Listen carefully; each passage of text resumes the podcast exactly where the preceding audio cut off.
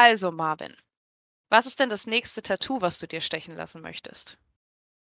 Jo, mein nächstes Tattoo ist noch ein bisschen schwierig, weil ich mir noch nicht so ganz sicher bin. Ich bin mir zwar ganz sicher, dass ich noch eins machen möchte, aber noch nicht genau was. Starke Contender sind ein Battlefrog, also so ein kleines Ding zwischen einer Freundin und mir. Wir haben uns so ein paar Gadgets von so Fröschen, die Waffen in der Hand halten, angeschaut und fanden es so lustig, dass wir uns überlegt haben, dass wir uns jeweils einen tätowieren lassen. Äh, andererseits würde ich auch gern meinen Arm auf dem schon ein Sturmlichtarchive-Tattoo prangt, wie du ganz genau weißt, ähm, den auch ein bisschen erweitern. Nicht unbedingt mit den Sturmlichtarchiven, aber mit mehr Fantasy-Elementen, denke ich mal. Ja, ist noch nicht ganz sicher. Klingt ganz cool. Ja, mein nächstes Tattoo wird mein erstes Tattoo. Und du weißt ja, dass ich auch schon seit Jahren um Tattoos drumherum schleiche. Also ich habe seit, glaube ich, jetzt ich glaube, es sind jetzt gute 14 Jahre, dass ich ein My Chemical Romance Tattoo im Kopf habe. Das ist jetzt aber wieder auf den Backburner gewandert. Ich habe eine, ein Studio bzw. eine Tattoo-Künstlerin in Stuttgart entdeckt. Die macht richtig, richtig coole Animes-Tattoos und damit ist mein Ace-Tattoo wieder ganz, ganz weit nach oben gerutscht. Mhm. Und sie hat Bookings offen für April 24. Also ich bin jetzt in letzter Zeit schon stark am Recherchieren und am Gucken wie ich das möchte und was ich möchte, da ich chronisch gut, unglaublich gut darin bin, mich bei allem auch immer schnell zu entscheiden und sowas, kannst du dir vorstellen, wie gut das vorangeht, wie groß mein Ordner ist mit Bildern und mit möglichen Motiven. Oh ja. Ja, schauen wir mal. Aber ich denke, ich, ich hoffe, dass ich das in den nächsten Tagen irgendwie festziehe und dann möchte ich die anschreiben und dann möchte ich mir in den nächsten Monaten mein Ace-Tattoo stechen lassen, weil Ace einfach der Beste ist einer der ultimativen Sad Boys in meinem, in meinem Herzen. Ja, aber so viel zum Thema Tattoos. Kommen wir zu dem Grund, warum wir eigentlich hier sind. Zu einem weiteren Sad Boy, um jetzt mal so eine unglaublich schöne Überleitung zu machen. Und zwar sind wir in Kapitel 6 der Sturmlichtchroniken wieder bei dem Charakter Kaladin, der an die Front gebracht wird, so wie es aussieht, an die zerbrochenen Ebenen. Das Kapitel heißt Brücke 4. Da kann man vorher noch gar nicht so viel mit anfangen, was das bedeutet. Das wird aber im Laufe des Kapitels relativ klar. Und Leute, haltet euch fest, weil es wird ein wenig brutal, es wird ein wenig traurig, es wird ein wenig, ein wenig sehr schlimm für unseren lieben Kaladin, was mich persönlich sehr emotional gemacht hat. Ich habe wieder diesmal das Hörbuch gehört, während ich das Buch gelesen habe. Ich habe das Gefühl, dann habe ich einfach den vollen Fokus drauf. Und was ich berichten kann auf jeden Fall, eine Entwicklung, die ich persönlich gemacht habe. Ich weiß jetzt zumindest wie im Hörbuch der Name des Sklavenhändlers ausgesprochen wird. Ich bin mir okay. ziemlich sicher, jetzt wo ich es weiß, taucht er einfach nie wieder auf.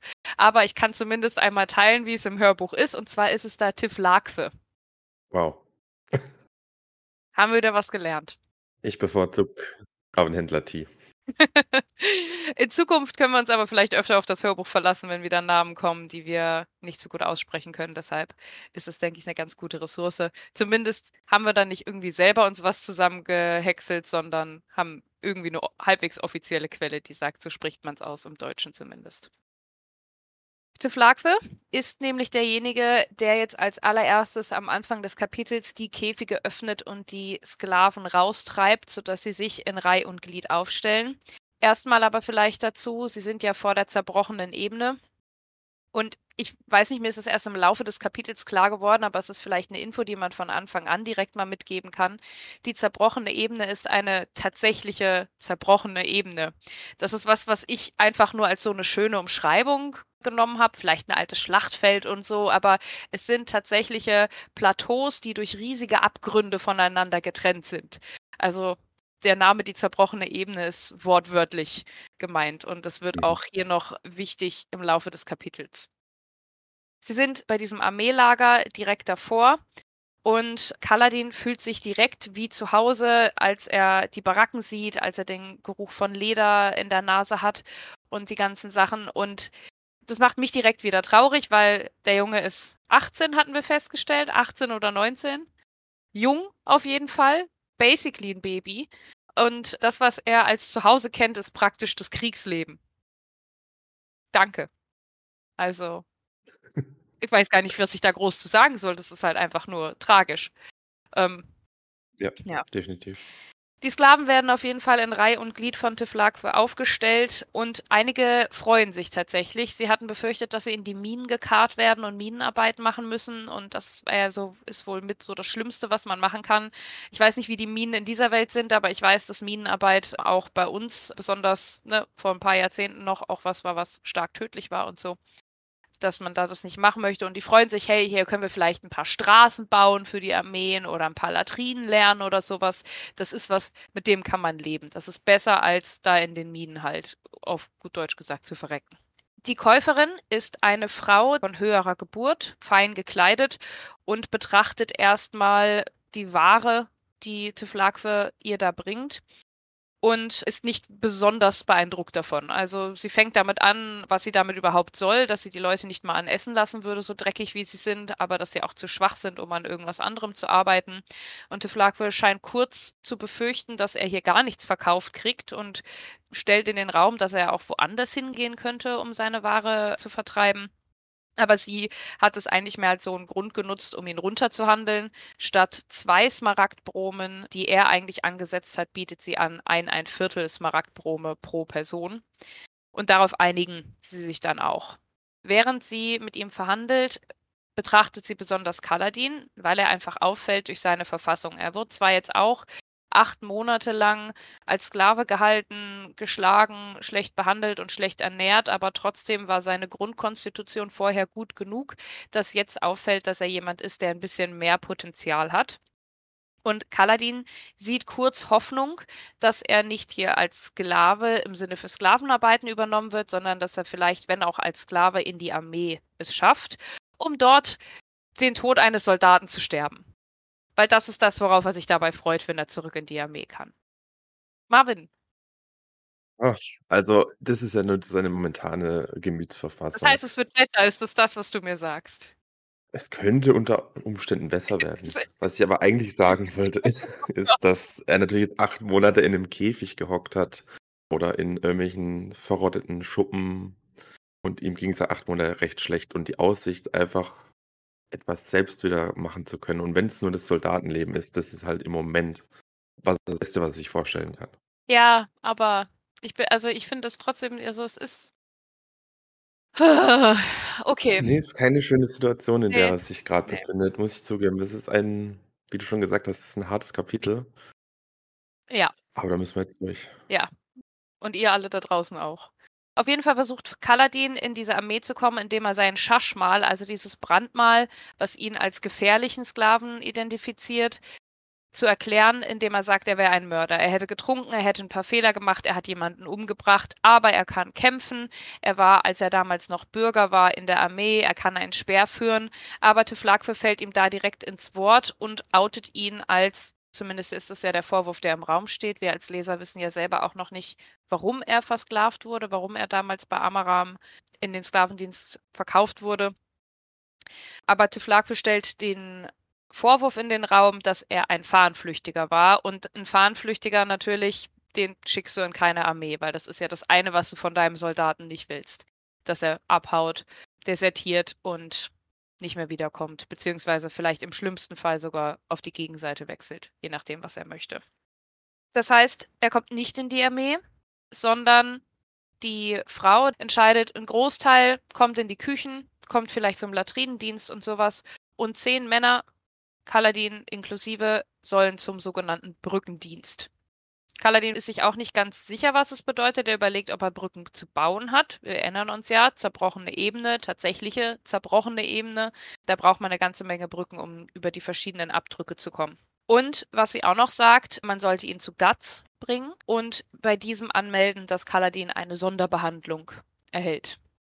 Was diese Sonderbehandlung sein soll, wissen wir noch nicht, aber man vermutet wahrscheinlich direkt, dass es nichts Gutes ist und damit liegt man dann auch korrekt. Bevor sie sich dann in Richtung Gas aufmachen, läuft Teflakwe nochmal an Kaladin vorbei und entschuldigt sich sogar so ein bisschen bei ihm. Er muss die Wahrheit sagen, er muss alles sagen, was er weiß, während er seine Sklaven verkauft, weil alles, was die Sklaven tun, was vielleicht Unmut erregen könnte, fällt auf ihn zurück. Und das ist so ein bisschen seine halbherzige Entschuldigung, dass er Kaladins Plan, doch nochmal Soldat sein, vereitelt hat. Wobei Kaladin sich nochmal an einen ganz schönen Satz von seinem Vater erinnert, so im inneren Monolog. Sagt Kaladin, Bitterkeit wird öfter vergolten als Freundlichkeit. Fand ich im wiederholten Lesen. Da hat mich das nochmal berührt, weil das ist auch so ein kleiner Ausblick auf Kaladins Vater, kann ich verraten. Über den werden wir vielleicht später nochmal ein bisschen was erfahren. Mhm. Aber dann geht es erstmal Richtung Gas. Ja, diese Entschuldigung fand ich tatsächlich ganz interessant von Tiflakwe, um vielleicht nochmal ganz kurz darauf zurückzukommen, weil nachdem Tiflakwe ihn outet als Fahnenflüchtigen, als Deserteur, bereut Kaladin kurz, dass er diese Karte zerrissen hat, was ja vor zwei Kapiteln bei uns eigentlich von uns, uns, uns beiden so ein bisschen die Lieblingsstelle war oder deine Lieblingsstelle und mein Strong Contender. Mhm. Bereut er so ein bisschen gerade aus diesem Grund, gerade wegen diesem Sprichwort von seinem Vater oder dieser Lebensweisheit vielleicht eher, dass er diese Karte zerrissen hat und Tiflak für ihn jetzt deshalb outet.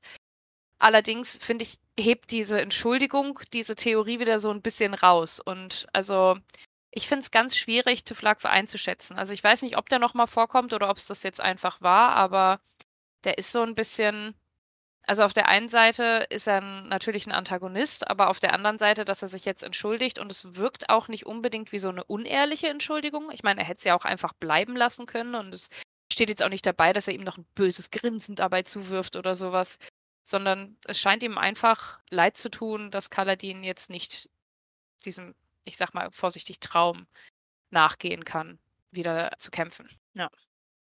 Bei Gas oder Gaz werden die zehn neuen Rekruten dann vorgestellt und Guts, der guckt sie sich erstmal an und beschwert sich darüber, was das denn für dünne Händchen alle hier wären.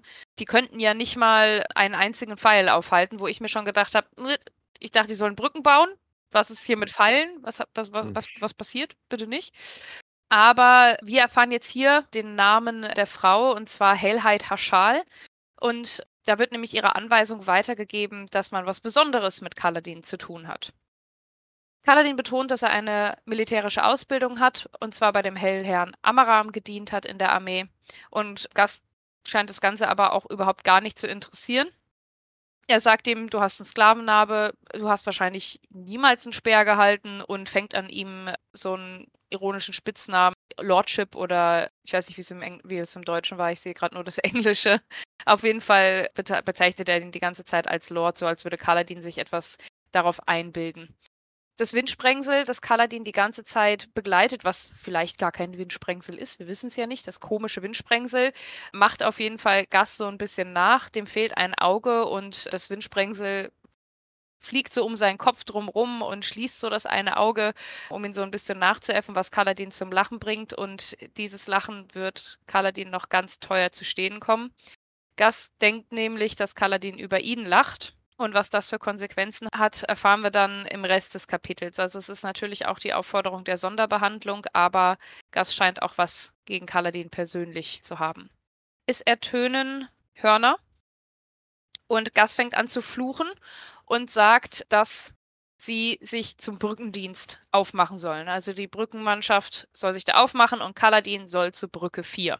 Paladin weiß nicht genau, was er tun soll und schließt sich erstmal der Menge an. Ganz viele Männer machen sich auf den Weg und er läuft ihn einfach mit und sie kommen zu einem Ort auf der zerbrochenen Ebene oder direkt davor, wo sehr viele sehr große Holzbrücken aufgebaut sind. Und vor jeder Brücke sammeln sich so circa 35 bis 40 Männer.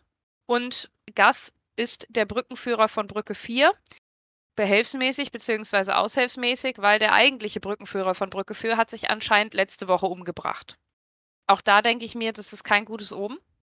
Das ist was, was wahrscheinlich uns zeigen soll, dass es bei der Brücke 4 oder generell bei diesen Brückenmannschaften nicht so unglaublich gut zugeht. Ja, Gas schreit die Mannschaft der Brücke 4 auch nochmal an, ob sie nicht mal es schaffen, eine Woche lang denselben Brückenführer zu behalten was natürlich auch nichts Gutes ahnen lässt. Diese Art, wie der vormalige Brückenführer sich das Leben genommen hat, klingt zum ersten Mal ein bisschen komisch. Es wurde nicht gesagt, er hätte sich in die Ehrenkluft geworfen. Was es genau ist, Ich meine, das ist natürlich eine dieser Klüfte oder was damit auf sich hat, Ja. kommt später auch Es ist schon eine der Klüfte auf der zerbrochenen Ebene, weil das habe ich mir jetzt so zusammengereimt. Ja, also es ist schon 'ne Mhm. Kluft auf der Ebene, aber Ehrenkluft ist halt noch mal so 'n fieser Humor oder Galgenhumor. Alles klar. Bin ich mal gespannt, wenn es dann wirklich besser wird, wie du sagst, Marvin, was wir dann alles noch für wunderschöne Dinge hier erfahren. Ja, wird wird alles ganz super. Alles rosa flauschig, Regenbögen, Einhörner, alles super. Darauf freue ich mich jetzt auf jeden Fall schon mal, wenn wir dann durch dieses eine schlimme Kapitel durchgekommen sind, dass es danach alles besser wird für Ja. Kaladin. Ja, ja, Dass ja. es dann aufwärts geht. Sehr gut. Dann habe ich ja was, worauf ich mich freuen kann in Zukunft. Was ich jetzt hier ganz interessant finde, ist, dass gerade Brücke 4 so schlimm ist, weil da liegen ja irgendwie 20 verschiedene Brücken oder so was rum. Warum grad diese eine Brücke so schlimm ist, weil die alle ungefähr das Gleiche machen. Und was sie machen, ist, mit diesen knapp 40 Männern wird diese Brücke angehoben. Die Leute werden platziert unter der Brücke. Kaladin muss ganz nach hinten, sodass er eigentlich nichts sieht. Es gibt extra so Ausbuchtungen, wo man praktisch den Kopf reinmachen kann, sodass man die Brücke auf den Schultern trägt. Auf Kaladins so gut wie nackten Schultern übrigens. Das heißt, es ist auch für die Haut nicht unbedingt super gut. Und dann wird losgelaufen über die zerbrochene Ebene. Kaladin trägt übrigens auch keine Schuhe. Also auch da, in der Hinsicht geht's ihm unglaublich gut, hier über die verschiedenen Untergründe zu laufen. Ich glaube hauptsächlich kalter, spitzer Stein. Er ist zwar ein bisschen Kummer gewohnt aus seiner Sklavenzeit, er hat keine Schuhe seit Monaten gehabt, das heißt, seine Füße sind ein bisschen abgehärtet. Toll ist trotzdem was anderes. Sie machen sich gemeinsam auf den Weg. Kaladin kann nur mitlaufen, unterhält sich beim Laufen so ein kleines bisschen mit einem älteren Mann bei ihm in der Nähe, mit dem er sich, also anfreundet ist ein hartes Wort, aber zumindest kann er mit ihm ein paar Worte wechseln. So, so viel Puste, wie er hat, was nicht so viel ist, wie Kaladin erwartet. Also er hatte erwartet, dass er in besserer Form ist, beziehungsweise er ist ein bisschen geschockt über sich selber, in welcher schlechter Verfassung er ist, erinnert sich dann aber daran, was die letzten acht Monate, dass er dann nicht trainiert hat, dass er nicht ordentlich gegessen hat, etc. Und dementsprechend, dass seine Form, also dass es ganz natürlich ist, dass er nicht mehr so ausdauernd ist, nicht mehr so stark ist, wie er es zu seinen Hochzeiten war, sag ich mal. Sie sind eine ganze Weile über unterwegs. Ich denke, mindestens eine Stunde steht irgendwo, dass sie mindestens eine Stunde gelaufen sind und machen nach und nach ihren Weg über die zerbrochene Ebene. Nicht geradeaus, querfeld ein, wo sie hinwollen, sondern natürlich über verschiedene Brücken, die schon gebaut wurden. Das, was sie haben, ist eine mobile Brücke aus Holz, die man halt platzieren kann, wo man sie braucht, über von einem Plateau zu einem anderen. Es sind aber auch einige Stellen, an denen feste Brücken verbaut sind. Die sind aber natürlich da verbaut, wo man mit möglichst wenig Material Brücken bauen kann. Das heißt, statt einfach geradeaus zu laufen, müssen sie zum Teil Umwege laufen mit ihrer Brücke, um dahin zu kommen, wo sie eigentlich hinwollen. Und das dauert eine ganze Weile. Es ist so schlimm und es dauert so lange, dass Kaladin dann auch wundgescheuert ist, dass ihm das Blut über den Kopf, über die Schultern läuft von dem Holz, was die ganze Zeit praktisch an seiner Haut reibt. Und als sie die erste Pause machen, ist er eigentlich schon komplett fertig mit der Welt. Das ist nach dieser Stunde ungefähr. Und die Versuchung ist groß, sich einfach hinzulegen und nichts mehr zu machen. Aber er erinnert sich so ein bisschen an sein Training, so ein bisschen an seine Ausbildung, dass das für seine Muskeln nicht gut sein wird. Also er versucht noch das Beste aus dieser Situation zu machen. Und statt sich einfach hinzulegen und sich auszuruhen, fängt er an, seine schmerzenden Beine, seine Schultern, alles so ein bisschen zu massieren, um dann am besten später einfach mit weniger Muskelkater weitermachen zu können, beziehungsweise halt in der besten Verfassung, die für ihn möglich ist, aus dieser Situation wieder rauszukommen. Das Windsprengsel ist die ganze Zeit irgendwie in seiner Nähe, hält sich aber auch in der Nähe von Gas auf, was Kaladin fast so ein bisschen eifersüchtig macht, dass das Windsprengsel nicht mehr nur bei ihm ist, sondern sich jetzt die ganze Zeit um Gas herum tollt und, und um ihn herum schwebt. Und auch hier fällt wieder auf, dass es eins der wenigen Sprengsel, das die Leute nicht sehen können. Also alle außer Kaladin. Niemand anders scheint dieses wahrzunehmen, niemand anders scheint es zu hören. Und Kaladin ist der Einzige, der mit diesem Sprengsel interagiert. Sie kommen dann an einen Abgrund und über den wird die Brücke gehoben. Und es taucht praktisch die Armee der Alethi auf, für die sie das Ganze hier machen. Hier wird ein Krieg geführt zwischen den Alethi und den Pashendi, wo es um die Ermordung des Königs von vor sechs Jahren inzwischen sogar geht, die wir damals im Prolog gelesen haben. Da sind es ja die Pashendi, die angeblich die Auftraggeber waren von Seth. Ob das jetzt wirklich so ist, ist es zumindest der Vorwurf, der im Raum steht. Und deshalb entbrennt hier dieser Krieg. Und es kommt die Armee der Alethi und in dieser Armee hat man einige Kavalleristen, aber auch Fußsoldaten und auch einen Mann in einer Splitterrüstung, in einer Shardplate, die etwas anders aussieht, als Kaladin sie erwartet. Er hat anscheinend schon so ein bisschen Erfahrung mit verschiedenen Shardplates gesammelt. Er kann jetzt nämlich beurteilen, dass die, obwohl sie alle immer sehr individuell sind, haben sie wohl alle so ein bisschen so das gleiche Gefühl, haben, strahlen so eine ähnliche Aura aus. Aber die Rüstung, die er hier sieht, die ist nochmal ein bisschen anders. Die sieht nochmal älter aus, als wäre sie einfach noch aus einer ganz anderen Zeit oder in einer ganz anderen Zeit halt geschaffen. Und Kaladin fragt sich kurz, ob es die Armee des Königs ist, ob das der König ist. Und die Leute um ihn herum sagen aber, nee, dann wenn, wenn das wirklich der König wäre, dann hätten sie Glück, weil dann würden sie unterkommen in einer Armee von einem Mann, der keine Brückendienste macht, wenn ich das richtig. Warte, ich muss nochmal nachgucken, was. Mhm. Ja, dann wären sie nämlich in der Armee oder im Armeelager von Hellen Herrn Dalinar. Und der Name sagt uns ja schon was. Das ist nämlich der Bruder des verstorbenen Königs, Dalinar Kohlen. Und das soll wohl ein Mann von Ehre sein, was Kaladin nicht so wirklich glaubt. Jemand sagt zu ihm, äh, Dalina Colin hat wohl noch nie in seinem Leben sein Wort gebrochen. Und Kaladin denkt sich daraufhin, ja, das hat man vorher auch über Amaram gesagt. Ja. Zu seinem ehemaligen Herrn. Genau. Also er ist da auf jeden Fall ein bisschen desillusioniert. Ja. Kurz für mich zur Verständnisfrage, ist Dalina der Bruder von Jasna? Nee, Dalina ist nicht der Bruder von Jasna. Okay. Jasna ist die Schwester vom jetzigen König. Mhm. Und der jetzige König ist quasi der Neffe von Dalina. Also so Ah, ist okay. Jasna die Nichte von Dalina. Okay, alles klar. Nur, dass ich so ein bisschen für mich die Verwandtschaftsverhältnisse Mhm. einordnen kann. Genau, es kommt auf jeden Fall diese Armee und Kaladin ist relativ erleichtert. Sie platzieren ihre Brücke über einem Abgrund, der noch nicht durch eine feste Brücke überquerbar ist. Die Armee marschiert rüber und Kaladin denkt sich, okay, es wird jetzt nochmal hart, aber jetzt, nachdem wir dann zurückgelaufen sind, die ganze Strecke, dann haben wir es geschafft für heute und dann hat er das Schlimmste praktisch hinter sich. Als er das mit dem Mann teilt, mit dem er jetzt auch schon währenddessen so ein bisschen geredet hat, eröffnet der ihm, dass es nicht zurückgeht, sondern dass es weitergeht.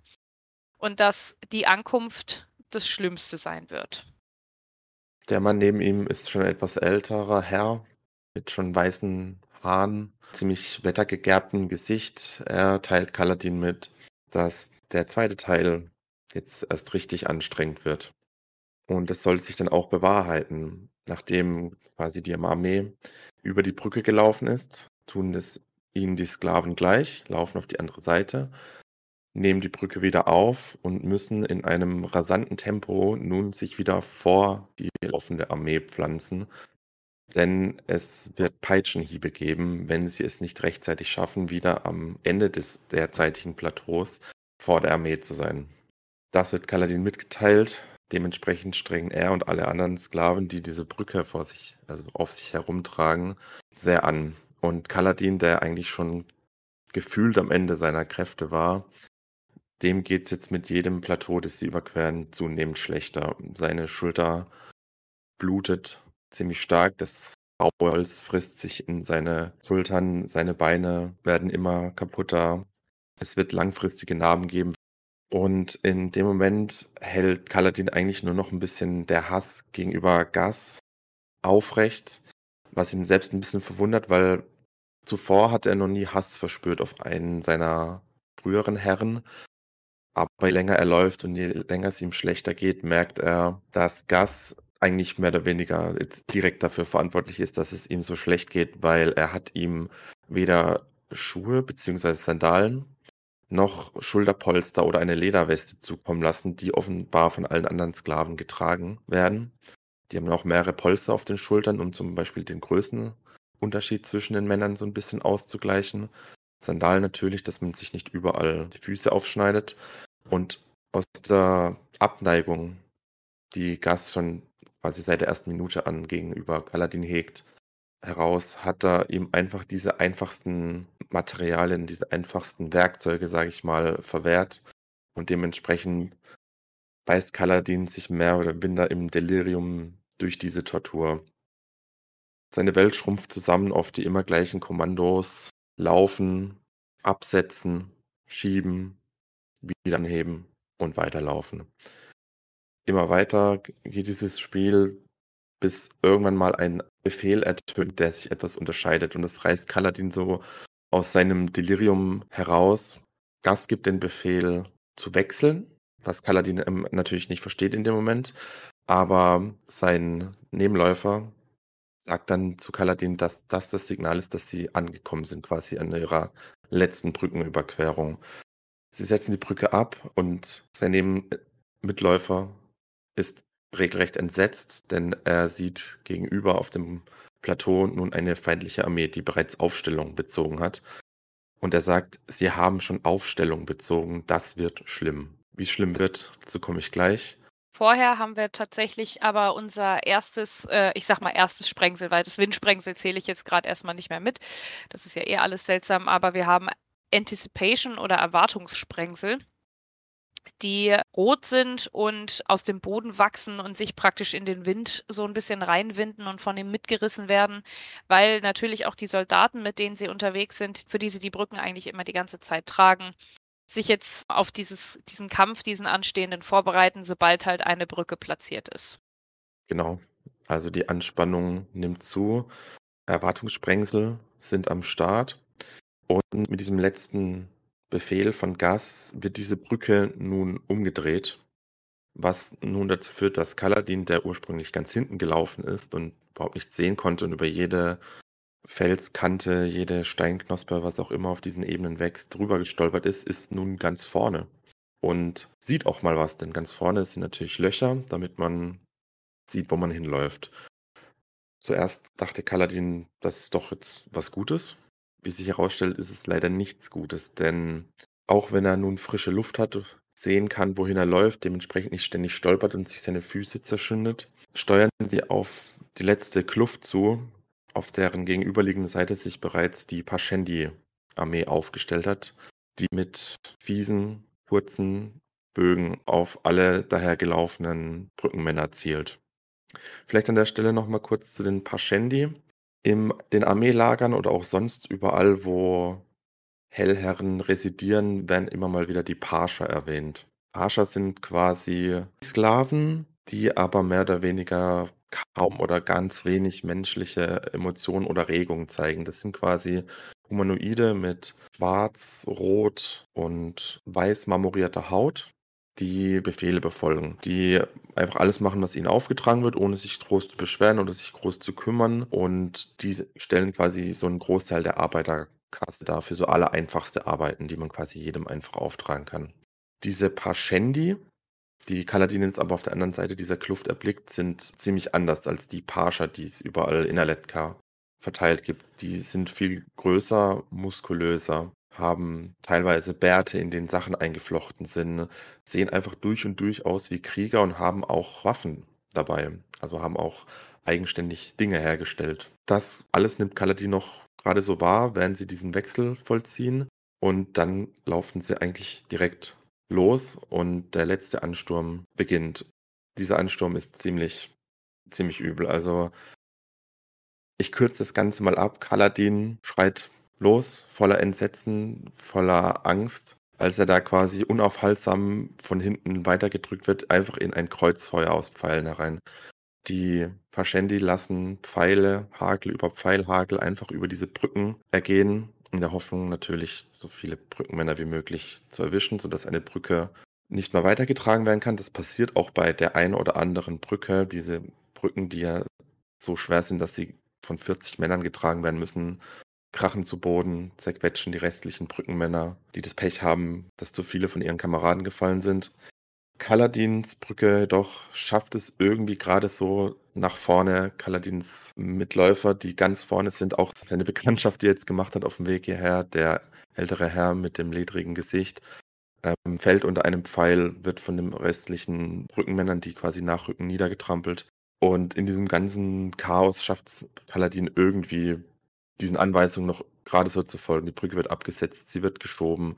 Kaladin bricht an Ort und Stelle zusammen. Und das Letzte, was er noch grob wahrnimmt, ist, dass eben diese Fußsoldaten mit schwer bewaffnet, mit Schilden ausgestattet auch über diese Brücke geht. Und bevor der eigentliche Kampf dann einsetzt, verliert Kaladin dann das Bewusstsein. Ja.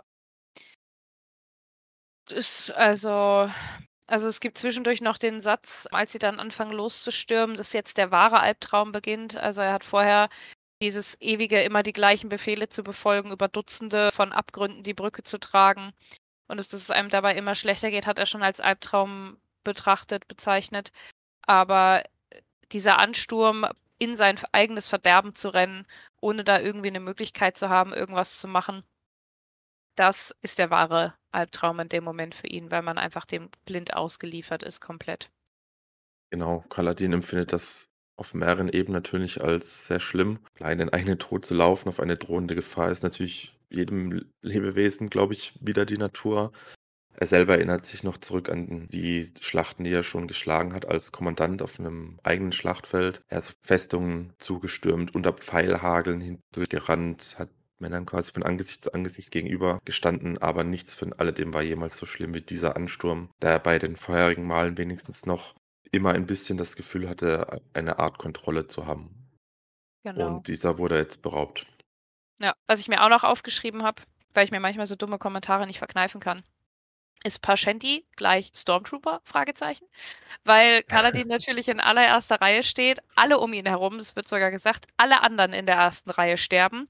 Vier Brücken werden ja sogar komplett außer Gefecht gesetzt, sag ich mal. Vier von diesen 20. Aber Kaladin schafft es, soweit ich es richtig verstanden habe, in einer einzigen Wunde, einer Fleischwunde an seiner Wange, da rauszukommen. Also was heißt rauszukommen? Er wird ohnmächtig am Ende, aber zumindest wird er nicht von Pfeilen durchbohrt, nicht ins Auge, nicht in die Brust, äh, nicht in die Beine etc. Also er hat da wirklich eine ganze Menge Glück oder irgendetwas, irgendwen, der ihn beschützt. Ja, also definitiv viel Glück gehabt. Dann noch mehr dabei eine Rolle spielt, kann ich ehrlich gesagt gar, gar nicht sagen. Will ich auch gar nicht. Mhm. Für den Moment ist einfach nur wichtig, er hat diese Höllentortur, wie du auch gerade gesagt hast, als einzigster aus der ersten Reihe überlegt.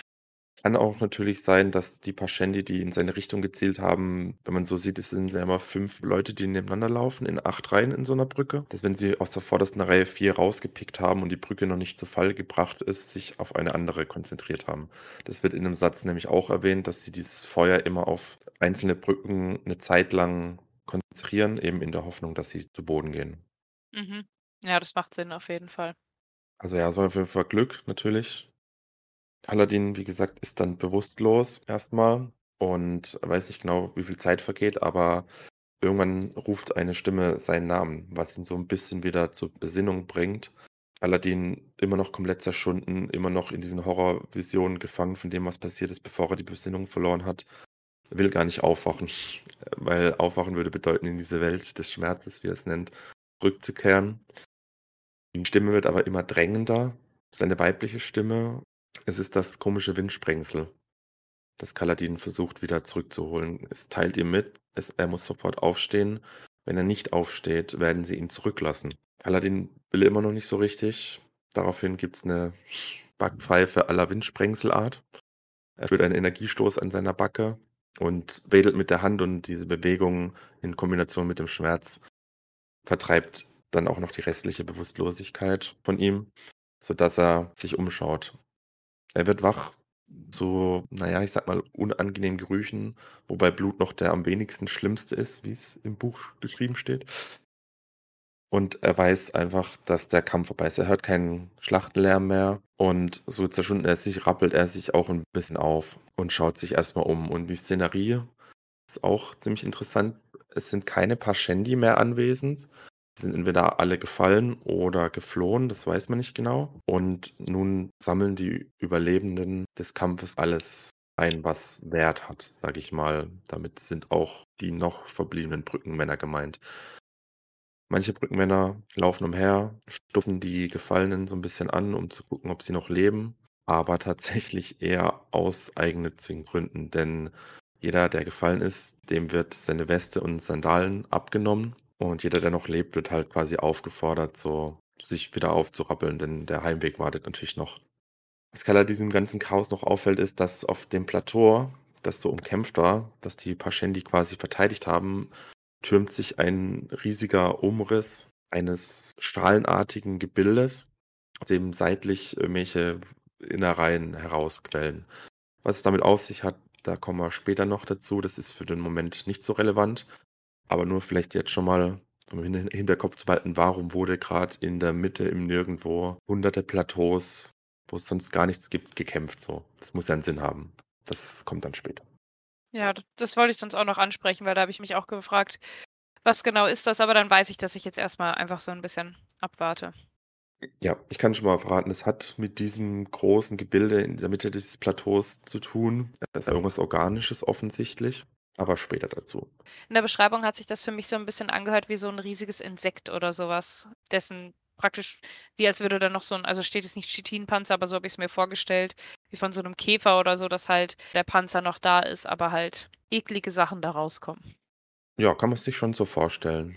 Also generell haben wir es jetzt noch nicht so genau besprochen, aber in dieser Welt sind ja auch ziemlich viele insektenartige oder so Krustazenartige Wesen unterwegs. Also viele kleinere Wesen. Diese Kremlinge sind sowieso eine Mischung aus kleiner Krabbe und Tausendfüßlern. Wir hatten große Krabben, die die Wegen mit den Sklaven gezogen haben. Ich erinnere Genau. mich, ja. Und jetzt haben wir noch mal so eine Art Wesen, kann ich schon mal sagen, bloß in sehr groß. Mhm. Aber Okay. ja, jetzt wirklich genug dazu. Nämlich Mhm. zurück zum Chaos oder zum After-Chaos dieser Schlacht. Kaladin rappelt sich auf, sieht, was seine Mitrückenmänner tun und ekelt sich zwar ein bisschen vor sich selbst, aber tut es ihnen gleich. Er geht zu dem Gefallenen, mit dem er so minimalen Draht aufgebaut hatte, und nimmt ihm seine Stiefel, seine Lederweste und die Polster eben für die Schultern ab. Denn er ist sich sicher, Gas wird ihm das nicht geben, einfach weil er ihn auch jetzt schon mehr oder weniger versucht hat, in den Tod zu schicken und ein Blick über die Schulter bestätigt das. Gas ist überrascht, dass Kaladin noch lebt und damit wird Kaladin auch klar, dass Gas eigentlich gedacht oder gehofft hat, dass Kaladin stirbt, direkt beim ersten Brückengang. Damit ist Kaladin etwas ausgerüstet und was Gas dann aber zu ihm sagt, macht ihn doch sehr perplex. Gas deutet zur Brücke und sagt: „Auf geht's, zurück.“ Und Kaladin kann's im ersten Moment nicht glauben. Was er aber vorher noch macht, vielleicht kurz, dass ich noch mal kurz reinhake. Mhm. Er redet er sucht noch einmal das Gespräch mit dem Windsprengsel Mhm. und fragt das Windsprengsel und spricht es dann auch nicht als Sprengsel, sondern als Geist an oder im Englischen als Spirit, fragt es nach einem Namen. Das Windsprengsel scheint so ein bisschen irritiert von der Frage zu sein, überlegt ein bisschen und sagt dann: „Ich glaube, ich habe einen Namen. Ich weiß ihn gerade nicht.“ Und fragt sich dann als Nächstes: „Warum habe ich überhaupt einen Namen?“ Also, auch das ist für Sprengsel anscheinend nicht so normal. Und nach einigen Minuten, nachdem Kaladin praktisch seine Ausrüstung eingesammelt hat, so wie du es gerade beschrieben hast, kommt das Windsprengsel und nennt Kaladin einen Namen, und zwar Sylphrena oder Syl in kurz. Oder Sil, Sil oder Syl, es wird mit Y geschrieben. Ich habe jetzt Mhm. Sylphrena für mich notiert. Damit haben wir einen Namen für dieses Sprengsel. Also ich würde das einfach in unserer Sprengseltabelle auch von komisches Windsprengsel in Sylphrena ändern. Oder soll ich es gar nicht mehr als Sprengsel führen? Weil ich habe jetzt, ich äußere jetzt einfach schon mal eine wilde Theorie, das mache ich jetzt einfach. Kapitel 6 geht einfach schon los. Ich sag, Sylphrena ist der Geist von irgendeiner Person, die Kaladin damals nicht retten konnte und jetzt wieder auftaucht. Und wahrscheinlich diese, dieser oder diese, ich bin mir noch nicht ganz sicher, Tien. An äh, diese Person erinnert sich Kaladin nämlich auch noch kurz bevor er bewusstlos wird. Da ist es nochmal Thema, dass er mit Tien damals immer ge gerne klettern war und dass das so viel Spaß gemacht hat. Und ich sage jetzt einfach mal, Sylphrena, das Sprengsel, ist äh, in irgendeiner Art und Weise eine Wiedergeburt, Inkarnation von äh, jemandem aus Kaladins Vergangenheit. Interessante Theorie. Ich würde sagen, wir nennen sie einfach in Zukunft Syl, Mhm. wie sie auch selber ganz begeistert von ihrem Spitznamen war. Ja.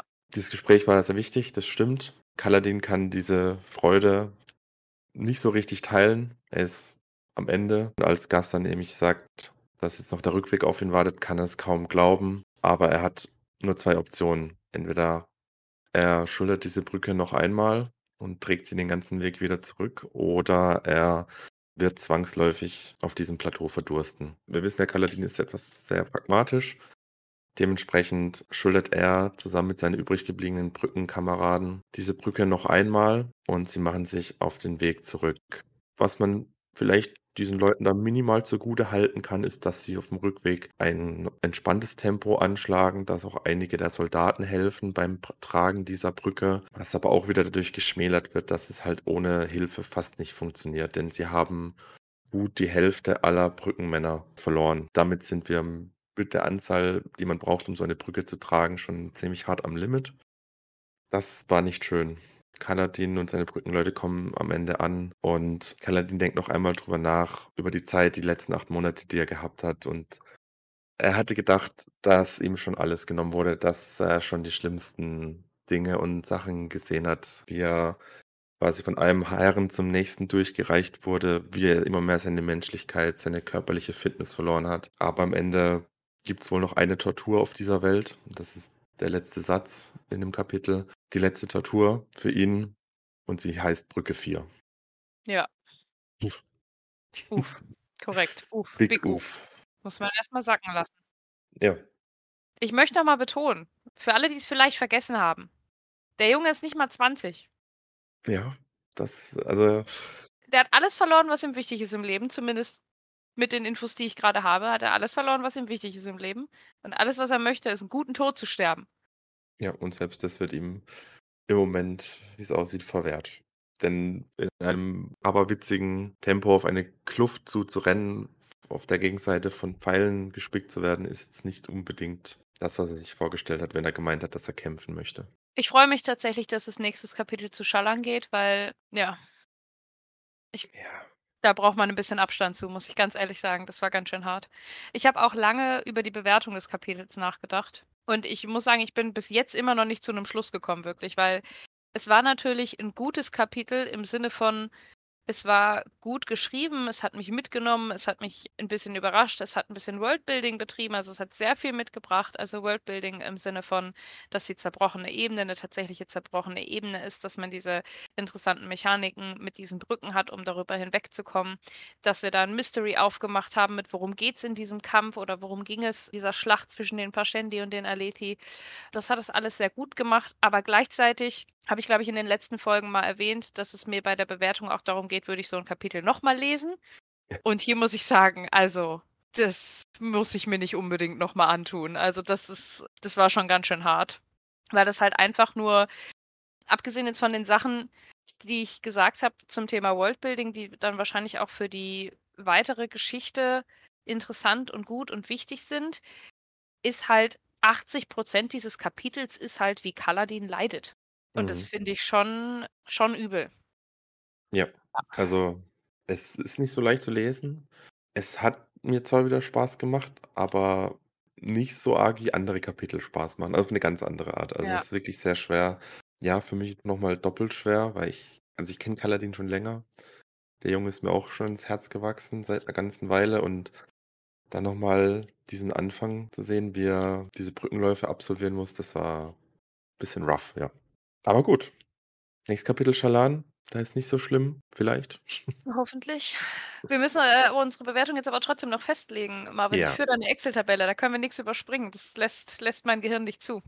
Ich schwanke tatsächlich zwischen 'ner 7 und 'ner 8, weil es einfach sehr gut umgesetzt war. Also, das muss ich halt sagen. Also, auch wenn's was ist, was mir nicht Spaß gemacht hat beim Lesen in dem Sinne, will ich die möchte ich's nicht nur halt danach betonen, sondern es war halt 'n gutes Kapitel für das, was es sein soll. Und ja, ich glaube, ich klaue mir 'ne Seite aus deinem Buch und mache 'ne Kommabewertung und mache 7,5. Äh, ich 8 ist mir einfach zu hoch für dafür das für das, was ich jetzt lesen musste. Und Ja. 7 kommt mir zu niedrig vor, weil's einfach wirklich gut gemacht war und deshalb nehme ich die 7,5 für mich. Ich notiere mir das schon Okay. mal. Du darfst so lang mal kurz überlegen. Ja, also, ich habe jetzt auch 'n bisschen überlegen müssen, aber tatsächlich würde ich dem Kapitel 'ne 8 von 10 geben, weil das war mit eins der Kapitel, als ich's zum 1. Mal gelesen habe, wo ich gedacht habe: „Wow, so 'n Hauptcharakter oder so 'n Anfang von 'nem Hauptcharakter habe ich noch nie gelesen.“ Und ich war damals genauso entsetzt wie du wahrscheinlich jetzt grade. Aber ich wollte auch unbedingt wissen, wie's weitergeht. Ich ich habe gedacht, es kann nicht sei es kann nicht sein, dass mein Man Kaladin irgendwann von 'nem Pfeil durchbohrt wird. Oder vielleicht doch, aber warum und wie? Ja, und das hatte ich beim Wiederlesen jetzt grad noch mal irgendwie so 'n bisschen. Ja. Deswegen 8, also, wirklich starkes Kapitel. Ich kann die 8 auch total verstehen aus 'nem objektiven Standpunkt, aber also, sub subjektiv kann ich das nicht. Also nein, Ja. also auf gar keinen Fall. Sprengsel habe ich jetzt grad noch mal meine Notizen durchgegangen. Wir haben tatsächlich eine Stelle übersprungen, wo Sprengsel erwähnt wurden. Als sie Ja. anfangen, vor der vor den Parshendi die Brücke tatsächlich abzulegen. Also, nachdem sie vorgestürmt sind und schon einige gestorben sind und dann die Leute die Brücke praktisch über den Abgrund schieben müssen, tauchen noch mal Angstsprengsel auf. Ich weiß nicht, wie die auftauchen konnten, wo das herkommen kann, dass da Leute Angst hatten. Keine Ahnung. Völlig unverständlich. Genau. Auf jeden Fall haben wir dann dadurch jetzt das seltsame Windsprengsel Sylphrena. Wir haben Erwartungssprengsel, die sind, glaube ich, neu. Und dann Mhm. haben wir Angstsprengsel, die gab's schon mal, die hatten wir ja schon mal im Prolog auf jeden Fall, Genau. kurz bevor die Soldaten von Seth getötet wurden. Das ist übrigens was fällt mir grade ein, wo wir drüber reden, was ich so 'n bisschen vermisse. Ich hoffe, das kommt bald wieder. Dieses Peitschen beziehungsweise das Lashing im Englischen von Seth, das war 'n Kampfsystem, was richtig Spaß gemacht hat, finde ich, zu lesen. Ich hoffe, dass das bald wieder in der Art kommt, weil darauf da freue ich mich mehr mehr Kampfszenen damit oder generell mehr Anwendung davon zu sehen und wahrzunehmen. Ja, also so viel, denke ich, kann ich verraten. Es werden noch Einsätze dieses, nennen wir's mal, Magiesystems geben. Mhm. Ja, dass die noch kommen, aber ich hoffe halt auch, dass die bald kommen, Marvin, also Ja, das kann ich jetzt gar nicht so wirklich sagen, wie bald, aber Okay. es werden noch äh, einige kommen. Ich warte erst noch mal ab. Wir gehen jetzt als Erstes mal zurück zu Shallan und gucken dann, wie's bei ihr weiterläuft, nachdem Jasna Kholin sie abgelehnt hat als Mündel, wie sie jetzt weitergeht mit ihrem Plan, Jasna, diesen Seelengießer, zu stehlen. Das nächste Kapitel, Kapitel 7, heißt bei mir „Anything Reasonable“. Also, ich weiß nicht, hast du deine Version grade da, dass wir die deutsche Version vom Titel auch noch mal hören können? Ja, und zwar im Deutschen heißt's einfach „Alles, was vernünftig ist“. Gut, haben wir Kapitel Brücke 4 geschafft. Ja. Und dann geht's weiter nächste Woche.